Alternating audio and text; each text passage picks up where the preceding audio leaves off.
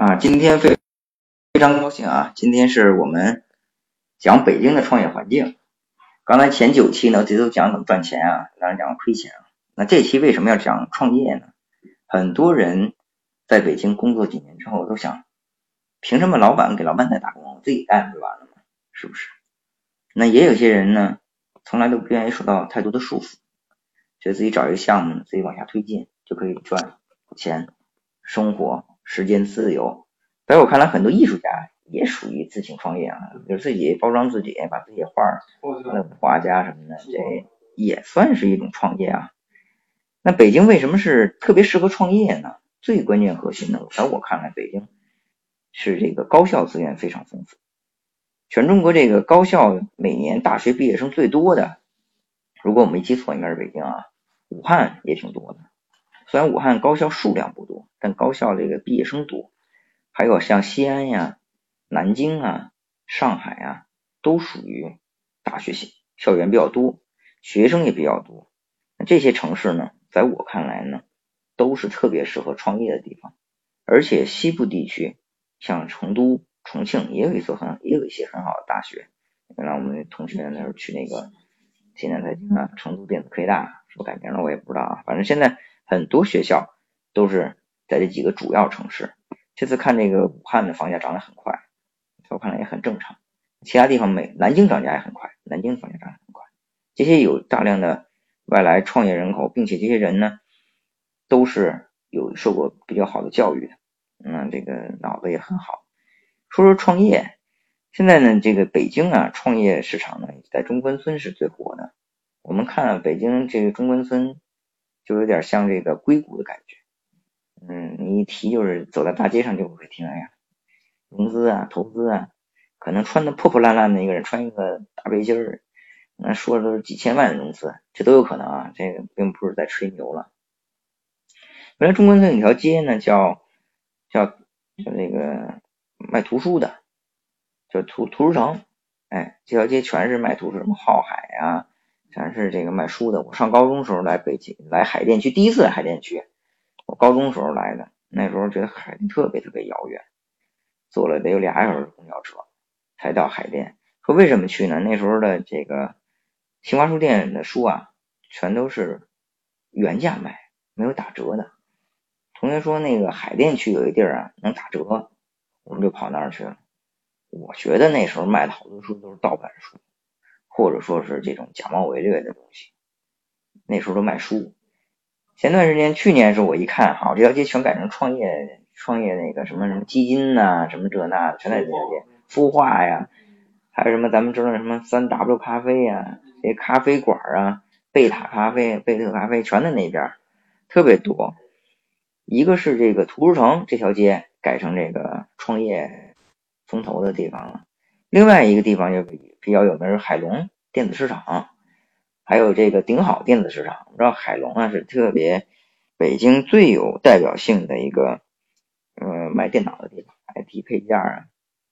现在一去一看，好，全改这个这个风投了，改创业公司了，还有分时办公。过去那柜台现在没人去那儿买去了，都都改京东了啊，都改京东什么苏宁买了。没人去这地儿买，这地方那宰客很严重。原来经常报道说买一台电脑，四千电脑，他买你九千块钱，低配高配买，这么来干。而在北京呢，中关村地区是最多的这个创业。第二个地区是哪儿呢？CBD 地区，啊，大望路啊这一片也很多的中小型的公司。这类小型公司多做的是什么呢？更多的是偏理财、偏金融的。那中关村呢是偏 IT 类的，有一些创意啊，一些想法呀，实现这些地方都是比较多。很多词汇过去都跟现在不一样，比如天使，一说天使就带俩翅膀那个啊，白白净净那个那个天使。现在天使一说就是投资人，天使投资人。我们来一同事以前呢貌不惊人，嗯，钱在银行，后来呢，哎，前段时间一问。做投行呢，专门做机器人智能投资，就说说这谁在做机器人的这些项目，他来投。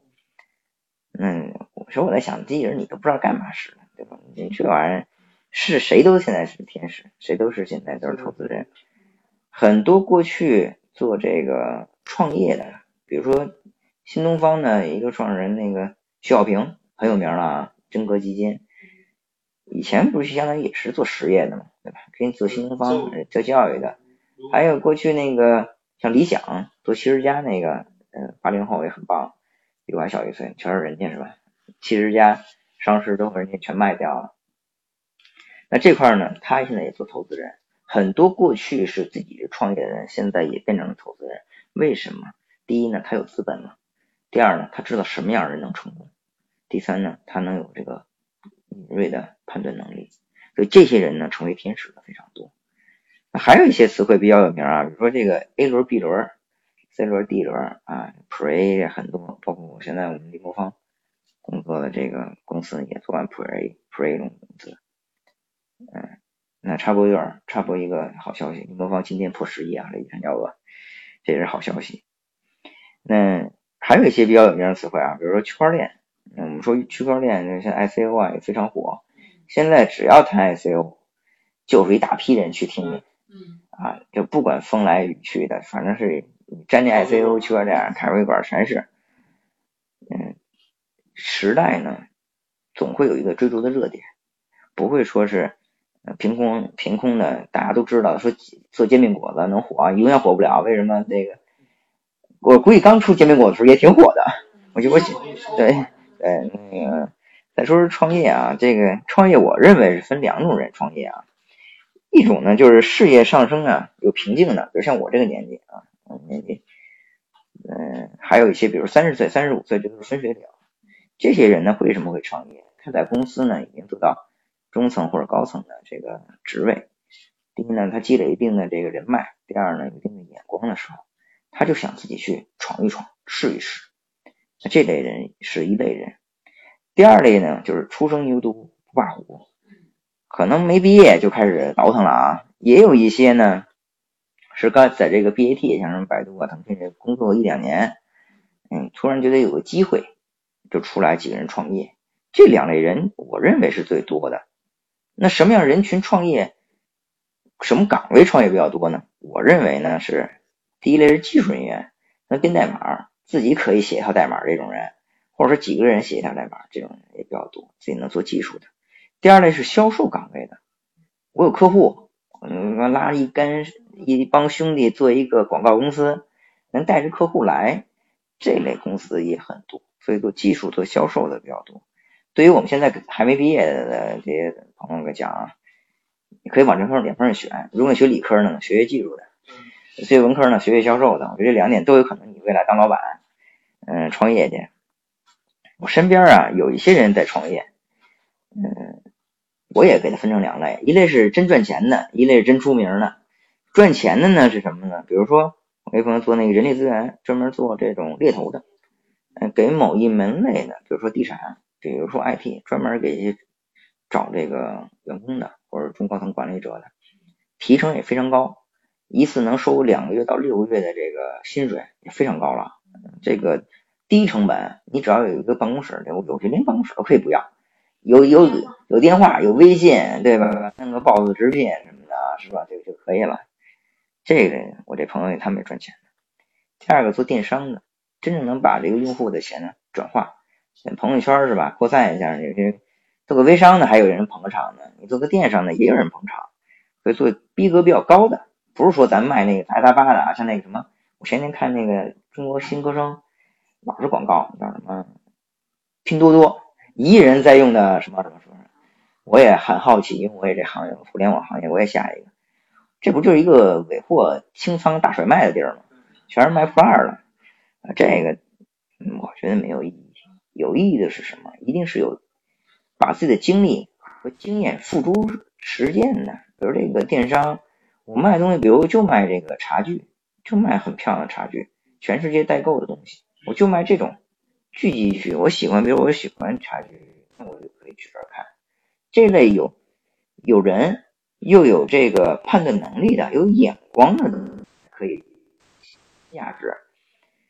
一旦一件事情变成。现金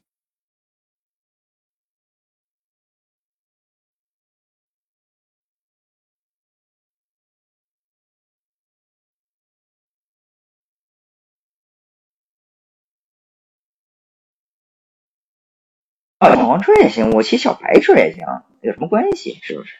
这类只要能转化为最终价格竞争的产业，在我看来都没有什么意义。这类是什么样人做呢？刚才说的第二类人叫真出名的。这真出名是目的什么？是反向思维，我们叫逆向思维，是从投资的角度去看待问题。投资，比如我有个项目要做的时候啊，我我找项目，好，这个项目我要，为什么？他要这类是能带来大量流量的。我们所有这些就叫流量啊，大量流量的地方，你流量怎么变现？他不考虑，他考虑我能聚集流量，那这个是他考虑的问题。所以他是逆向思维，这类是真出名，也不排除很多人因为这个。非常有钱，也也非常的有知名度，比如摩拜的什么那个什么王伟、王伟伟是吧？反正也很出名是吧？那类似的这种真出名的事呢，是从后往前推的。那这类我们经常会看到，比如说有些送鲜花服务的，这类完全是赔本赚吆喝。第一，生鲜类的东西绝对是损耗非常巨大；第二，对于这个生鲜的，比如鲜花这种配送时间要求非常高，比如用户就写两点钟。你放心，你三点钟送，人家不要了这花，是吧？就这种配送时间要求非常高，但是这类公司一定最终转化为什么？转化为拼价格。比如你这鲜花九十九元一束，我出一八十八块钱一束的，他出一七十七块钱一束，你放心，没有用户去说我就觉得你九十家九十九块钱这家特别格调特别高，不会的，因为所有人进货渠道都是云南进的，都是批发的，不是你自有的东西。所以呢，这个是我认为嗯两类的这个思路。那是第一类和第二类，这个真赚钱和真出名这两类呢，那跟你性格走。有些人说我就喜欢埋头赚钱，那你就干一些有市场的儿，有市场有市场这个赚钱效应的。说我就是为了出名，我也是为了就拿 A 轮 B 轮就赚钱去，那就扯老扯扯一大旗呗。就是我的团队全是斯坦福毕业的，哈佛毕业的，对吧？一定这样，海归游了好几遍的龟全回来了，对吧？那这个是。出名的所有的这个硬包装牛的，在我看来，基本都是第二类，因为真正能赚钱、接地气的，反而不见得是那么高的学历或者那么高的所谓的海归背景。那就刚才说的拼价格的，我认为不见得是好事。第二，早也不见得好事。比如我出一个东西，我跟大家讲，易易国网，大家知道不知道？易啊，就是不是异果生鲜啊。易就是 A B C D E 的易，国国是国家的国，易国网非常有名一网站，在我上大学期间，两千年的时候就搞了一个四十八小时生存，就是通过互联网。现在想想，这个不太简单了吗？四十八小时，四十八四十八天我都能生存，不用出门是吧？只要有洗手间就行，是不是？过去来讲，那个两千年的时候还搞过这种四十八小时生存。一国当时推出一个服务，是一小时送可乐。你在我这买东西，一小时给你送货，就是可乐呀，这种简单的什么饼干呀，一小时送货。在现在来讲，没有谁家给敢说一小时送货。电商啊，咱说电商不是那个送快递的啊，电商他当时敢，导致什么呢？大量扑出人力物力，哎，亏得一塌糊涂。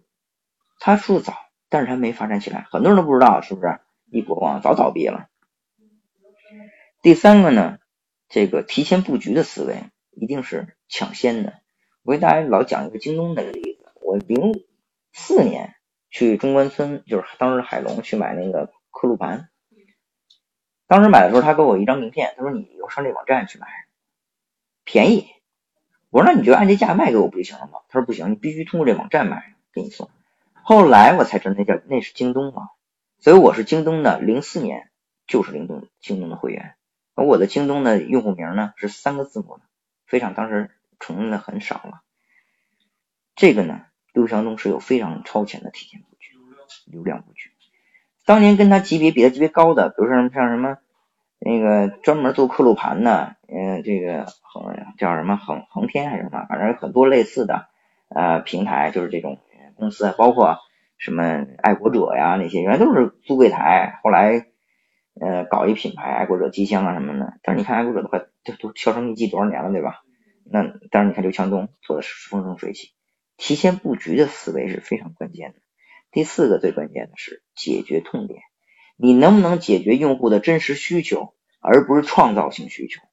说我没有这个每天用鲜花的需求，但是你就因为你便宜，我用了，突然有一天你想赚钱的时候，你把价格提上去，我就不用了，这一定是非必须的需求。所以呢，解决痛点是关键。这是我看来的四个重要的啊。那哪儿比较适合创业？刚才说了，北京啊适合创业。北京在全球排的非常靠前，排第四位。那第一位是美国的硅谷。硅谷不是一个地方，它多个地方组成的。硅谷，咱一说硅谷，好像就是立山，是不是像北京中关村那样？它就大多了。第二呢，纽约；第三是伦敦；第四就是北京。我也不知道是谁评的，我在网上看的，也不知道谁评的。但是在我看来呢，北京有一个特别大的优势，就是人才优势。刚才讲了高校非常多，人才非常多，而且这种高水平的人才呢的成本并不那么高。咱们知道，一个 Google Google 的这个工程师的收入可能是我们的十倍甚至二十倍。比我们高很多。那这个北京有很多的这个扶持政策啊，嗯，跟大家也稍微念叨念叨啊。第一个呢，这个如果你是人才，当然说什么叫人才啊？你你肯定得年轻，说我都五十了，十这个就不算人才，快退休了。那你要是杨振宁这样的，那八十他也人才啊。虽然人杨振宁是杨振宁吗？那个说退退出退美国国籍加入中国国籍啊，好多人报道。嗯，我觉得这个早晚大势所趋。嗯，第一你是华人，第二呢你为祖国做贡献。如果我是外国籍，我也加入中国国籍。嗯，这个第一年轻化，当然大多数人要年轻化。第二呢就要国际化，就你出国出国留过学呀，然后还在外国这个这个上过硕士或者博士这种知名学校的。第三呢是高端化，这高端化指什么呢？你必须得有。这个高精尖的技术，比如学生物医药的，我学智能这个研发的，你得学这个的。你说我学管理的，那可能逊色一点，就是这个每个国家管理还不一样。这个基本上是年轻化、国际化、高端化。那这个每个区呢，包括园区呢，都会有一些奖励。比如说这个中关村啊，中关村这个对于优秀的青年创业者，特意指出来，三十岁以下，反正我们这样的不符合了。呃，可以拿到直接拿到三十万奖金。还可以就申请这个创业示范区的这些所有的这个政策优势，比如说什么税收啊，比如说这个住房啊，还有比如说这个户籍啊这些一些优势。对于境外国这个留学生呢，可以获得这个政策的扶持，比如说一些呃直接的资金的支持，包括还有一些这个呃建立公司啊，包括税务的绿色通道，这些都会有。嗯，这个呢，有人说那那我从哪看去啊？其实这都是公开的啊。这个北京市科委，嗯，北京市的这个经信委、中关村管委会、海淀区管委会，什么北京经济信息化委员会，这一系列的这些官网都会有相应政策。很多人说这些东西是不是都内部分了？我觉得这有这思想就不对，可能对吧？这个很多还是要。扶持企业的，如果你确实是符合人才的标准，这国际化的标准，你可以去试试申请，没准你就申请了，是吧？这个资质啊，还可以就是有些资质，比如你一个企业，高新高新技术企业，你可以作为引进人才，比如说办那工作居住证啊，类似的政策都会非常好，在你未来招聘呢，这个都是很好的一个条件。嗯，中关村有一个叫邓玲企业啊，这个计划啊，说这个。可一次性能得五十万到两百万的一个资金周转，对于新的公司来讲，你还没有营业能力之没有这个利润创造能力之前呢，给你一笔钱去投资进去，哎，这也是好事啊！你赚了钱再给他们还回去，这都很好。还有一些可以申请，嗯，这个比如单个企业还可以申请这种这种资金，比如说这个大兴地区啊，大兴区有智能机器人。前段时间那个现在不知道还有没有了啊？应该前几天反正我知道，在亦庄有一个二零一七年的机器人大会，非常有名，就在亦庄。那他对这个智能机器人领域呢还是有扶持的。中关村呢是对这个呃集成电路啊，包括这智能硬件这些都是有扶持的，我们可以就去看看。而且很多省市也有类似的政策，那就不一一讲了，大家可以去看。嗯，北京的这个创业人才呢？基本吸引了全国的百分之八十的天使投资人，特别有名的薛蛮子特别有名啊，对吧？那有名，各方面都挺有名的啊。这这个薛蛮子现在投 ICO 也挺厉害的，说嗯三个月投了好几十家，我觉得也很多。北京呢有很多这种众创空间，我们知道有一些房地产开发公司，比如说万科，它也搞这种，哎，还有这个 SOHO，潘石屹的这个 SOHO，都做一些众创空间。所谓的众创空间就是集中办公，就是分时办公，给你工位按工位收钱，嗯，给你一些政策，注册的政策，尤其是很多做公司啊，他没有专业的人去注册公司啊，报税呀，很多麻烦事儿。这个呢，在众创空间类型这些孵化器里边就可以帮你全搞定，你不用管这些了。还有一些比如说接待区，我这个办公都跟那个垃圾场似的，那有人帮你收拾。是不是？那有一个茶水间，这样都有地方开饭馆，都给你配套的。这些对于创业来讲非常好。但是全国呢，嗯，三分之一的创业空间在北京，这也是非常厉害的啊。说说这个北京为什么？刚才说除了人才还有什么？有人才还得有资本，也有钱，钱跟人对接才能创业。说我光有人没钱呢，你光有好想法没法落地，是吧？那我觉得这个是一个，另外呢，政策上也支持的。我们国家总理不也说了吗？大众创新，万众创业，是吧？我觉得这个支持支持这些原来打工的也好，或者刚毕业的也好，去创业，尝试一下经营企业的辛酸，我觉得未尝不是好事。永远在这个镁光灯下的都是少数人，少数人去赚钱。那说十个项目，可能只有九个项目，有九项目是亏钱的，一个项目是赚钱的。这也非常正常，让自己去体验一下这种创业，未尝不是个好事。现在有些地方也也已经越来越，比如杭州、成都的创业氛围，包括武汉，武汉的光谷，武汉光谷很有名。这个地方原来做什么的呢？就是大学很多在那儿，武汉大学集中区。另外还会像惠普啊，很多这种外包做这个技术开发外包的在那儿，它人才的成本相对来讲比较低。现在呢，光谷这边呢也成立了很多的这种孵化园。我觉得在国内呢，不一定非得在北京，像像这个武汉呀、成都啊，都非常好的城市。尤其是像很多成都这种地方，你不但可以生活，你还可以去创业。哎，这个思路也挺好的。说说这个跟创业的，呃，说说这个格局啊。第一呢，这个创业至少考虑一个三年以后的一个格局。有人说三年太久远了嘛，根本想不到。但我觉得呢，一定要有一个符合大势的大势所趋的一个东西，不能做违背这个行业发展趋势的。比如说，现在在去中心化、去服务费化，比如你你你推一个二手房中介，我给他网络化，就当年的爱屋及乌一样，跟那个链家竞争第一要素是什么？你收百分之三服务费不是吗？收百分之一服务费。哎，这个一定是趋势。你可以让这个交易的用户少出钱，哎，一定是趋势。你说我逆时代而的，人收百分之三，我收百分之十，你放心，一颗股都没有，谁会傻到这种程度去找你来？对，一定是这样的。第二呢，一定要找一个行业是会越来越大的行业，这个蛋糕会越大，不能说越做越小。嗯，前天是看那个共享单车，哎，突然旁边看一个共享电动车，两块钱，哎，两块钱起。我想这不是这个就有点问题了啊！其实，在城市上，电动车，我个人认为大家都比较反感电动车，一个它没有声音。对于开车的人来讲，这电动车是没声音的，容易引发交通事故。对于骑自行车来讲，这机动车就跟这个这个电动车跟机动车一样，速度又快，哎，动力也强，嗯，就是都不待见。那那这个呢，我一定要找一些有发展前景的。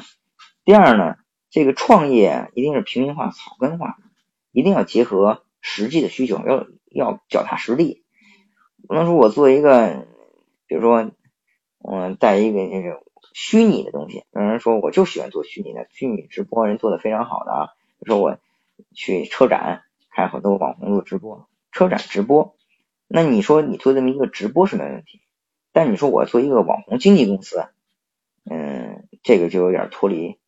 这个现在的这个一个整个经济形势，那如果你做一个这样的公司呢，你可以做成，比如说既拍广告大电影、网剧，又做直播，又做线下的这种商演，做成一种经纪公司是可以的。千万不要只做一项，说我就做一项，我这个直播继续在直播，某一天直播有牌照化，或者说有严格管控就完了。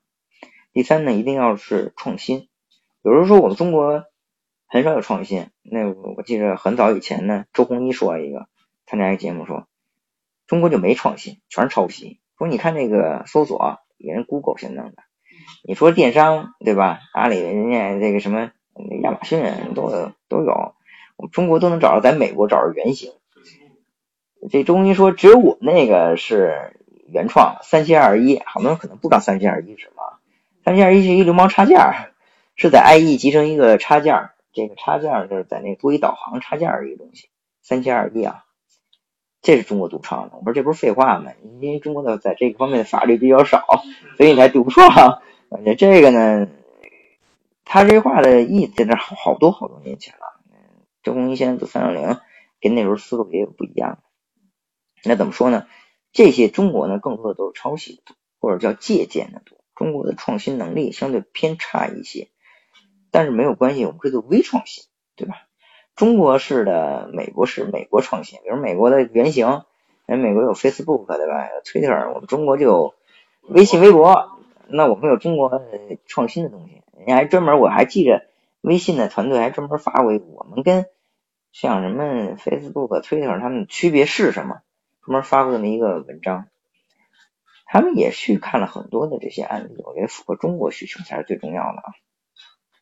第四个呢，就是互联网产品呢。一定是要注重流量入口的，这就是投资的一个行为，投资的一个理念。你有了流量，你才可能考虑变现。比如说，我满大街全是小黄车、摩拜，我有这些之后就是广告，就是广告。未来我卖一个轮毂的广告，你看小黄人的那广告啊，在小小 OF 小黄车啊，我不知道他花多少钱啊，反正我觉得肯定得花钱的啊，要不花谁会给你放那儿小黄车、小黄人？哎，挺挺搭界的啊。这个流量会变现，会是入口。像滴滴，嗯，滴滴快滴合合并之后变成老大之后，人家滴滴有的是钱，很有钱，对吧？你光这个压着这些，嗯，滴滴的这些司机的这些钱，账期就得多少钱了，是吧？人家靠，人变成一家金融公司了，哎，人变成一家金融公司了，哎，放贷了，开始要。嗯，我觉得现在呢，很多企业并不是靠它的主营业务赚钱。而是靠金融赚钱，嗯，金融属性全是金融属性啊。第五个呢，没钱的时候要把不用花钱的工作做到极致，这个我觉得特别好。就是没钱的时候呢，一定要做好产品；你有钱时候呢，该做广告做广告，该拉用户拉用户。但是呢修炼内功的时候，就是这个你在找钱、找投资之前呢，把产品只要把逻辑关系做好。很多人那产品根本没法用，就去找投资。在投资火爆的时候可以，那除此之外呢，我估计真正给投钱的也很少，经济推敲。第六个呢，就是创业初期啊，不要急于分蛋糕。比如说咱仨人创业，说我百分之四十，你百分之三十，你百分之三十，咱仨桃园三结义，直接开干干一些买卖，公司还没干大呢，我们可能分道扬镳了。为什么谁也不听谁的？我四十，你三十，我凭什么听你的，对吧？你说我俩人百分之三十加百分之六十，我可以把你给弹劾。我说这个事儿不能这么干。初期呢，一定是一言堂，企业能做大，一定是一言堂，只有一个人说了算。如果多个人说了算，这个企业发展不起来。我们看到这些从创业企业或者从零开始的企业，都是有一个标志性的人物。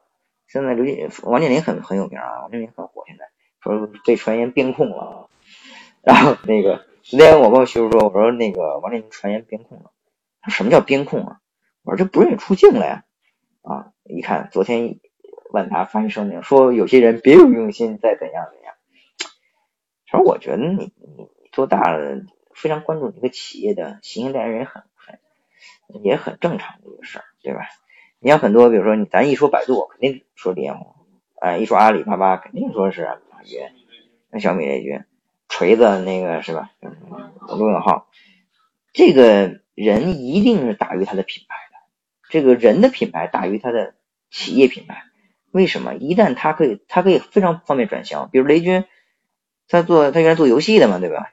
那游戏金山做游戏的，做小米，小米你看他什么都做，你说做个电视、手机就不说了，毛巾、卖花的，什么剃月刀、地月包，什么都卖。人家是卖的生活，是不是？某一天说小米说我我我不但要做这些东西，我做个汽车，你也不觉得怪。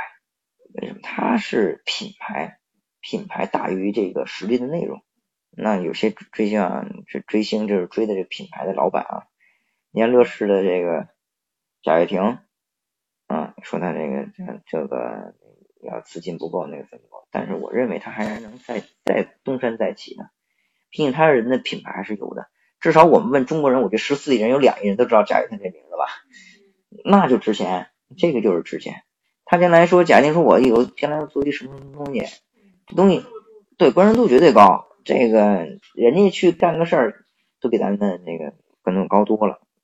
所以这个创业初期不要急于分太高，但是要说清楚我们怎么分，哎，规划要说好。嗯，而且呢，这个团队呢，当然第七个啊这位说团队了，团队初期一定要控制人数，不能你言我一语，是吧？那最好是十人以内，我觉得四五个人最好，别太多，就跟出去玩似的，你一十人就不好不安排了，四五个人最棒，各管一摊，而且呢，一定要在某一个领域能独当一面，大家呢有交叉，但是更多的还是能自己独立的去完成这项工作。这个才是最好的。创业者本身呢，有有有三个能力，刚才说了啊，第一个叫这个执行力，就得有这个天天睡办公室的决心，您才能去创业。你说我正常上下班，九点上班，六点下班，这你趁早就别别去创业。第二，要有学习能力，学习能力要远高于智商，在我看来，你有学习能力，并且要去跟别人。虚心去请教的能力，能去多去研习学习，学习不单纯是跟自己学，跟竞争对手学，哎，还要多去参考文献。第三个呢，就是组织能力。比如说喝酒是一个 特别重要的在中国的能力，对呀，喝酒也是很重要的呀。那你得把客户谈下来呀。有些客户就喜欢喝酒，说喝一个喝一杯酒给给十万块钱。我记得那时候谁说啊那个。东北二人转的鼻祖叫什么来着？赵本山说他有一次去山东演出，人家说了说结账可以喝一杯给一万块钱，他说我喝了十杯白酒，就是因为人家欠他十万块钱一场商演，那时候还名气不大的时候。